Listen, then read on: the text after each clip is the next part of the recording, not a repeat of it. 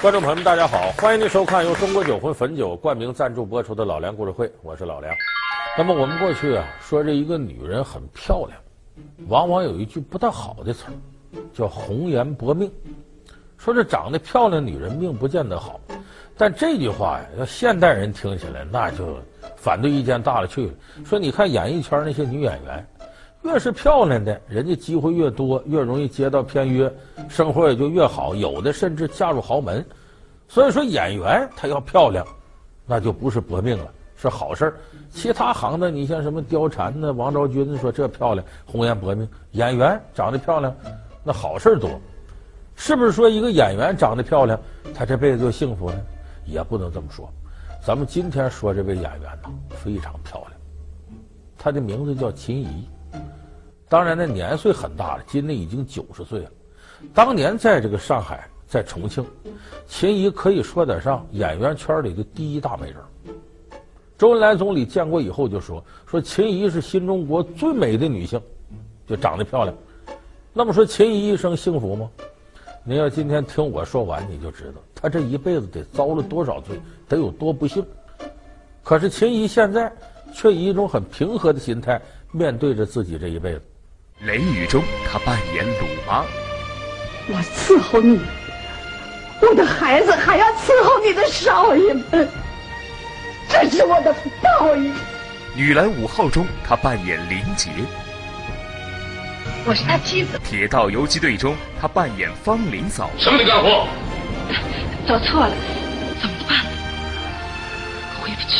美丽让他在荧幕上大放异彩，却让他在生活中几经坎坷。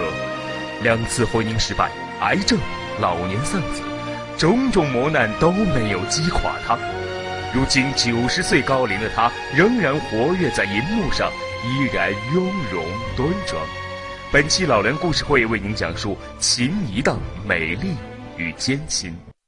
咱们有不少朋友了解秦怡，秦怡演了很多呀耳熟能详的电影。现在五六十岁左右的观众朋友，您可能对他电影会更熟悉。你像《女篮五号》里边演的林杰，《铁道游击队》演方林嫂，还有像《舞台姐妹》呀，哎，什么这个《海外赤子》这些电影，秦怡都是主角。就当年的秦怡在影星里边。气质、长相全是第一流的。那么秦怡现在九十了，说老太太九十了，你看有时候出镜，依然那么端庄，那么大方，那么精神。他生活当中呢，说都人照顾他，不是他还照顾别人。他把他儿子得精神分裂症的儿子给平平安安的伺候走了。两千零七年，他儿子过世，五十九。现在他又照顾身边另外一个人，谁？他姐姐。你琢磨，他都九十了，他姐姐九十多岁，所以你看他这家里边，呃，也雇了一个六七十岁的保姆，有一个九十多岁的姐姐，还有一个七十多岁他女儿当经纪人。你这家算不算老当益壮？很了不起，而且九十多岁人还正常的在工作，这很让人佩服。我觉得我还没有完全演上一个我真正特别喜欢的角色。特别喜爱的、特别过瘾的这种戏还没有演上，到了现在九十岁了，但是我并不气馁，除非我要死掉，我不死，我还想演。哎，秦老师，真的很抱歉，不知道你们住在这样简陋的病房里面。别客气，我已经跟院领导说好了，下午就搬到楼上特殊病房去。我知道你们医院床位紧张，就这样吧。这是我们应该做的嘛。好，我再去安排一下。好、啊，你也保重身体啊！嗯，谢谢谢谢。秦老师，那个签个名。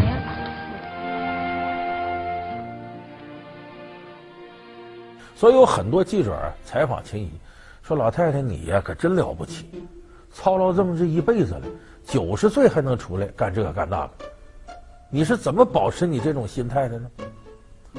秦怡就说：“我呀，只有一个秘诀，为啥我现在看着？”还不怎么见老呢，一个重要原因就是呢，我心态平和，我能呢用相对平和的心态，坦然的面对我这一辈子，面对命运给我带来的种种不公。你听着这话好像简单，上嘴唇碰下嘴唇，其实不是。这句话呀，是体现了秦怡一生遭遇的各种坎坷，以及他最终怎么靠乐观的精神化解的。说有人说秦怡这么漂亮的女演员，那到哪儿都是受人重视，怎么能有那么多困难和苦难呢？咱得从头说。秦怡是一九二二年出生在上海，家里头呢条件很好，但是呢，过去我们经常说封建家庭，封建家庭。秦怡十来岁的时候还小呢，家里就说你给你张罗找婆家，嫁这个嫁那个，秦怡就不干。再加上那个时候上海滩的新女性，受很多新思潮的影响，不甘心，就被封建家庭摆布啊，结婚呐什么这事儿都按家里来，所以当时秦怡挺叛逆。十六岁的时候，一九三八年，他就跑了，跑哪儿去了？当时也是上海，不是面临着日本人侵占的危险吗？他跑到了重庆。重庆我们都知道，那阵是还是国统区，暂时陪都嘛。因为是抗日战争呢，国民党当时那个中国电影制片厂从上海搬到了重庆。当时中国电影制片厂有很多当时拍电影的高人。有这么一次，秦怡出去吃饭，然后去洗手间，从卫生间出来的时候，有两个导演把他拦住了。这两个导演就是中国电影制片厂的导演，说跟你谈谈，想不想演电影？想不想演话剧？秦怡当时也想，我也得有点谋生的手段呢，可以呀，就去吧。就这么进入了当时在重庆的中国电影制片厂。但是到了这电影制片厂，他虽然年轻漂亮。毕竟是个新人，也没有捞到什么重要角色，跑不龙套。可是跑龙套的过程当中，他碰到了生命当中的第一个男人，给他带来了第一段不堪回首的婚姻。这个男人的名字叫陈天国，当时在重庆这个中国电影制片厂是个角儿了，比秦怡大十岁，那个时候二十六七岁。当时拍一部戏叫《保家乡》，我们一听这名字就知道这是很进步的一个剧。这个过程当中，陈天国是主角，秦怡跑龙套。这时候，陈天国就看上秦怡了。秦怡那是十七岁，如花似玉的。陈天国很动心，这个人也很有办法，说我怎么能追到他呢？他想了一个绝户计。有一天不拍戏，他就告诉我，大家今天不拍戏，大家聚会在南山顶上。我就是笨蛋嘛，怎么到南山顶上呢？我那不懂。秦一看山顶上四下一砸，没人啊。是咱剧组人在哪儿呢？这时候是陈天国在说：“我之所以把你骗上来，不是咱活动，就我自己约你。你太漂亮了，我太爱你了，没你我都活不了，我的末日就到了。反正就是这时候就掏开心窝子向秦怡表白，当时把秦怡给吓着了。十七岁小姑娘，她这么一弄，秦说：‘这我这我没谈过恋爱。’就秦怡意思说这不可以。”没想到陈天国来个绝的，拉她手往前走两步，看，下边是个悬崖。你今儿不答应我是吧？我就顺这儿跳下去，我死了我也不活了，你就是杀害我的凶手。你想想，我刚才说秦怡十七岁，哪见过这世面？哎，别别别，你别死，你别死，我我什么都答应你。你看，你琢磨琢磨，这人有点阅历就不能这样。你现在你要跟十七岁小姑娘来这套，没人信你那个。到山顶上。你你答不答应？不答应做我女朋友，我跳下去。小姑娘死去，谁管你那事儿？秦怡当时少女天真无知，结果就这么着，等于被这陈天国软硬兼施的，就等于给霸占了。后来他强迫我以后，我很快知道这个人是一天到晚喝酒的，怎么办呢？那就完了，我不做人了，啊，那就随他去吧，就是这样吧。也许也许今后他会改变改变呢。既然他那么爱我，他会改变吧？那是他这种人是两回事儿。爱你是爱你，但是喝酒是喝酒，永世不会改变。就这么着，两个人在一九三九年结婚。本来说这结婚就好好过吧，没想到秦怡婚后才发现，这陈天国很不是东西。首先一个呢，有恶习，酗酒，天天喝。新婚之夜那天晚上就喝多了，烂醉如泥。第二天喝的都没回家，到第三天才回来，而且一进屋敲门，半夜，秦怡不赶紧起来穿衣服给他开门呢，稍微慢点，外边下着雨嘛，这一进屋，这陈天国拿雨伞就就打他，幸亏他喝多了，打的也不准，没打上。结果自那以后，两个人你就想这日子，家庭暴力不断出现，今天打亲一顿，明天打他一顿。到四零年八月份的时候呢，他们的女儿出生了。本以为这孩子出生了，稳当稳当吧，结果这陈天国变本加厉，在外面也不消停，在家里头打人。后来两个人这段婚姻仅仅持续了五年。那么那个时候，你想想，这是四十年代，那时候秦怡才多大？才二十多岁。她结婚结得早嘛？那是离婚的时候，秦怡也不过是二十三十岁这样，不可能是一个人过日子。这个时候，他又碰上了电影界的一个腕儿，叫金燕。哎，姓金这金，火焰的焰，这个人有个称呼叫电影皇帝，当时很了不起，跟阮玲玉合作过，后来又跟电影演员王仁美合作，然后俩人还结婚了。他俩这时候认识的时候呢，这个金燕已经跟王仁美离婚离了三年多了，一个人耍单儿，正好秦怡也这么单着呢，两个人认识了就发现呢，在电影上聊得来。艺术欣赏方面也差不多，就这么俩人越走越近，近到什么程度了呢？有一个典型的事例啊，那个时候他们俩拍一出戏，在上海的南城拍，南城当时社会治安很乱，我们都知道拍戏就好熬夜，晚了散戏了，你再回到别的地方住，这中间出去他不方便。这时候金燕就说了，说正好我租的房子就在南城，咱俩拍完戏这么的，你上我家住去。我家有个大沙发，你就住那沙发，啊？秦姨就也明白了，因为这种事现在也常见。晚上别回去，上我家住吧。我在屋里，你住沙发，谁信呢？没人信这事儿。这等于就这么着，秦怡就住在金燕家里头。这整个戏拍好几个月，始终在他这儿住，人别人就看出苗头来了。谁看出苗头来了？有这方面敏感的，谁？郭沫若。这郭沫若一看，呀哈，这俩人都这样了，跟金燕说：“你都住一块儿了，你就结婚吧。你俩人，你有情，你有意，你俩明天去登记是吧？挺好点事儿。完了，金燕和秦怡，秦怡还不好意思承认。郭沫若：“这么的，你不好意思？我给你张罗。”在郭沫若主持之下，两个人结为连理，成家了。所以这两个人成家了，当时秦怡很愿意，为啥？尝到了爱情和婚姻的幸福。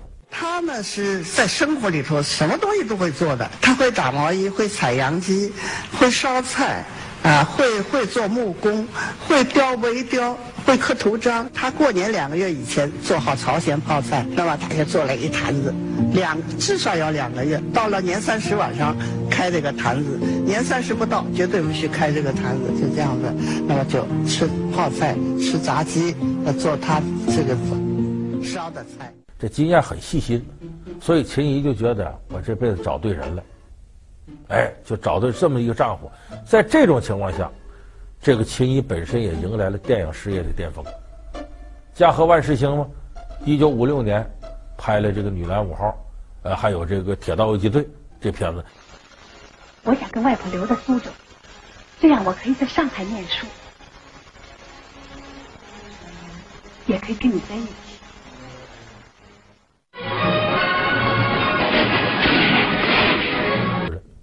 秦怡当时一方面检讨自个儿，一方面生气，说这不成，这刚刚过两年好日子，这是又逼着我离吗？这秦怡就找到金燕，俩人谈谈，说咱俩离婚吧。你既然已经不爱我，金燕说不是，我就是心里头别扭，我最爱的还是你，我不同意离婚。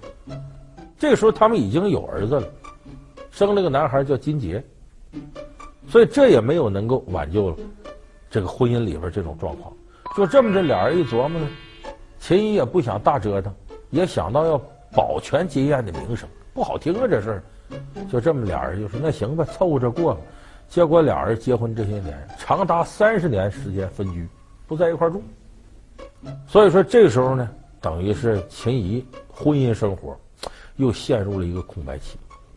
转过年，金燕有个机会到西藏拍电影，那当时的环境下很珍贵，他就去。西藏冷啊，你喝酒。本来金燕就好喝酒。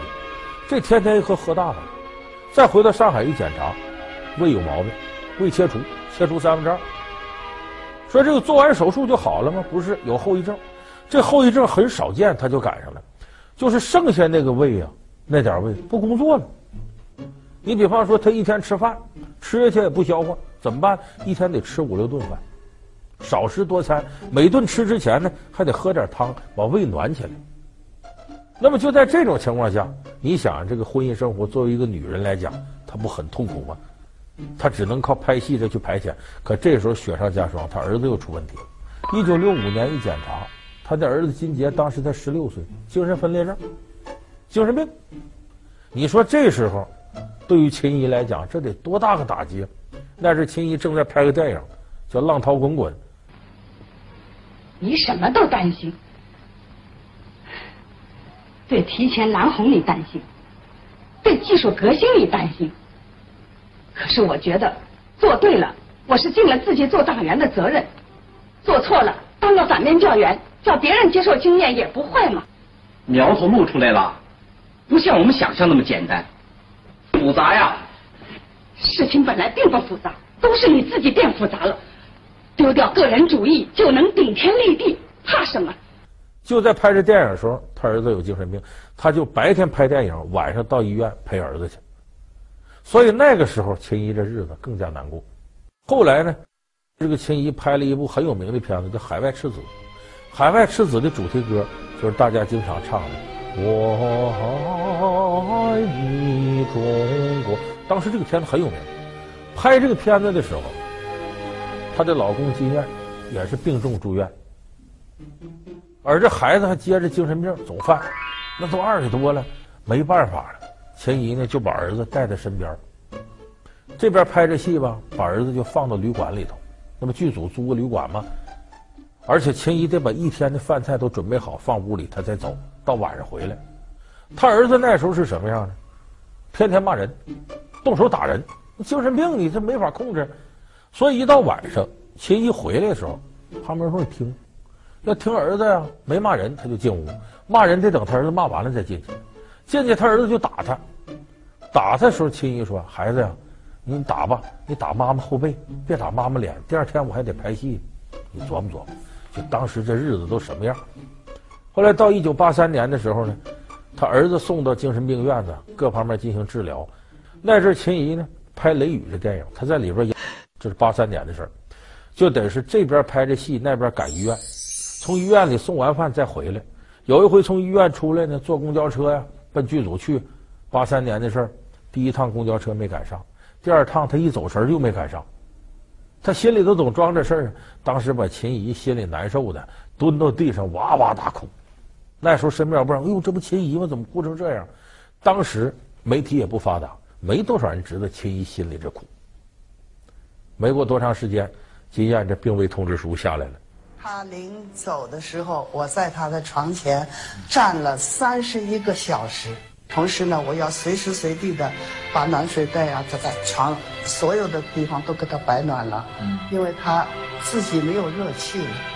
他这个这一天临死以前。他的眼睛一直盯着我，我走到这儿，他盯到这儿；我走到那儿，他盯到那儿，这这这这一直一直一直跟着，就说明他这个时候是非常需要我的。我所以我说我一定不走，不管怎么说吧。所以是我们到底是还是夫妻三十七年，我是痛苦的简直不得了。可是，可是那在那个病房里头，旁边的人病也很重，我就不敢大声的哭出来。我就一直憋着憋着憋着憋着，那么结果旁边的人就说：“你哭出来呀，哭出来呀！你这样子你自己要憋坏了。”那么后来他们很快就要把他推到那个太平间去，我就摸摸他的头，还有一点温温的热度。哎呀，我说说什么也不让他们推，我说不，现在还不要不要，等他完全冷了以后再推过去。在这之后呢，秦怡就决定，我也不接什么戏了，我不能让这遗憾再继续，我得照顾好我儿子。就这么的，他把儿子带在身边，悉心照料。他会发现他儿子呀，你看人这精神病，画画画的不错，他也找老师教他儿子画画。后来他儿子这画还真画出点名堂来，多次拍卖。施瓦辛格到中国来的时候，就用二十二万人民币的价格买走了金杰一幅画。当然，这个钱呢，秦姨没留着，把它都捐出去了，捐给那些治疗这个精神病患者的基金会。那么在他悉心照料之下呢，还真不错。大夫说：“你这儿子呀，能活三十多岁，到四十多岁那就顶天了。”没想到是他这个孩子，两千零七年才没，活了五十九岁。他走的时候非常的好，他已经到了不能说话、不能什么的时候，但是里面还有一点点感觉。我就在他耳朵旁边，因为他胆子很小的，我就在他耳朵旁边，就是跟他说：“我说小弟啊，无论你怎么样，你走到什么地方，妈妈都在你身边，妈妈永远永远在你身边啊！你不要怕，你绝对不要怕啊！”他不能答应了，也不能什么了，他就用全身的力量，咣一下，那个床一抖动，那个吊针啊，也就咵一下子，就是。我知道他是在回答我，我就觉得他听见我这个话了，我也有一点安慰。好，感谢您回到由中国酒魂汾酒冠名赞助播出的老梁故事会。所以你看，秦怡这一辈子，你们大伙想想，一个女人经历的这两次婚姻，三十多年的分居，精神病的孩子，作为一个女人，秦怡一辈子能有多少幸福时光？绝大多数时间是痛苦不堪。照理说，她一天很悲观吗？没有。上海有一次搞了一个。小范围测试啊，就类似我们现在说你幸福感、幸福指数有多高？秦怡是多高呢？九十六。打这个有这测试以来，还没见着有超过九十的呢。测秦怡九十六，说你这老太太啊，你这一辈子这样，你现在还每个字觉得幸福，这怎么回事呢？秦怡就说：“我能怎么的？我当年我儿子病成那样，我给他洗衣服干啥时，我就想，这辈子命运对我就这样，我天天唉声叹气有什么用？”我不也得抬起头来？我不能死啊！我死了谁照顾我儿子？所以我就得调整我的心态。每当他病情有一点好转的时候，我都乐得不行了。你期望值就这么高，那到这儿了，你当然幸福感就强。所以这么来看呢，我们应该从秦怡身上啊学点东西，就是调低自己对生活的期望值，这可能你生活当中就会知足常乐。那么秦怡她自己一生经历也证明了老辈人说的那句啊，绝对是真理的话是什么呢？只有享不了的福，没有遭不了的罪。他是中国九十年代老干部的代表，虽已退居二线，仍念念不忘主持大局。晚饭之前，我们抓紧时间开一个短会。老张，你做一下记录。他是一个大家族的家长，常常发号施令，却总是闹出各种笑话。搞什么搞嘛！这就是我爱我家中的父老，这个经典形象已经成为我们永远的记忆，而他的表演者文星宇也成了老干部的代言人。